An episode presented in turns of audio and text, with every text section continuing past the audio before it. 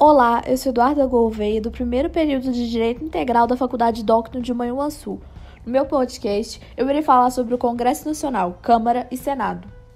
O Congresso Nacional é o grande centro do poder legislativo em nível federal, na qual também é chamada de Parlamento ou Casa do Povo. Primeiramente, de onde surgiu o Congresso Nacional? Bom, na tentativa de estruturar a Constituição Imperial de 1824, Dom Pedro I, no título voltado para o Poder Legislativo em seu artigo 14, estava discorrendo sobre a Assembleia Geral, que também seria composta pela Câmara dos Deputados e pela Câmara dos Senadores.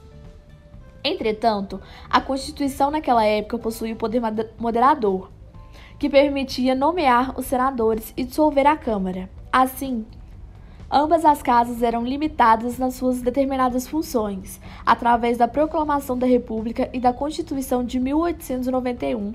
A expressão Congresso Nacional foi consagrada, denominando a reunião conjunta da Câmara dos Deputados e do Senado Federal. Sem o poder moderador, as casas possuíam mais autonomia em relação aos seus encargos.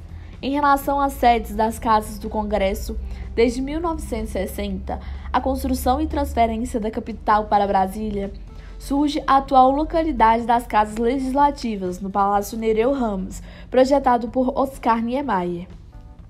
Como já salientado, o Congresso Nacional é estruturado com um modelo bicameral, onde tanto a Câmara dos Deputados quanto a Câmara dos Senadores possuem o mesmo grau de poder e existem principalmente para os projetos serem duplamente analisados.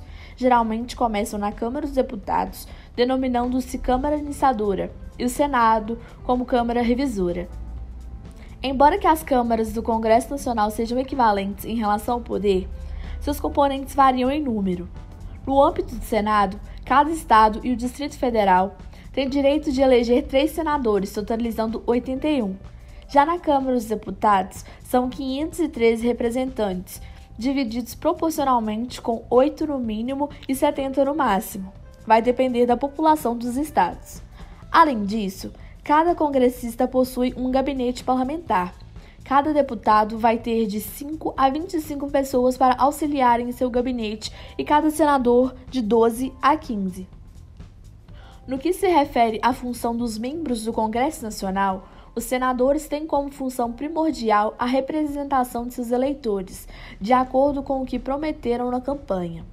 O mandato deles corresponde ao período de duas legislaturas, onde cada legislatura dura quatro anos. Entretanto, esses três senadores não são eleitos de uma vez só. Em uma eleição são eleitos dois senadores e na eleição seguinte um senador e assim sucessivamente. Alguma das funções principais de um senador se faz presente a função de legislar, que além de propor novas leis, normas e alterações constitucionais, devem avaliar e rever as propostas já aprovadas na Câmara dos Deputados. Serve então como uma espécie de filtro para a presidência da República.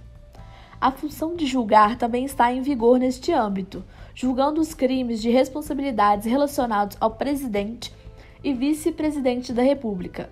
O mais conhecido é o impeachment. Pode julgar também os ministros do Supremo Tribunal Federal, os membros do Congresso Nacional de Justiça e o Ministério Público, o Procurador-Geral da República e o Advogado-Geral da União.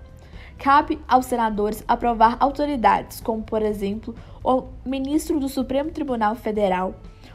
O Senado deve avaliar se o indivíduo está apto ao cargo e também autorizar transações de dinheiro, isto é, dispor sobre limites de crédito interno e externo e autorizar operações para que os entes da federação.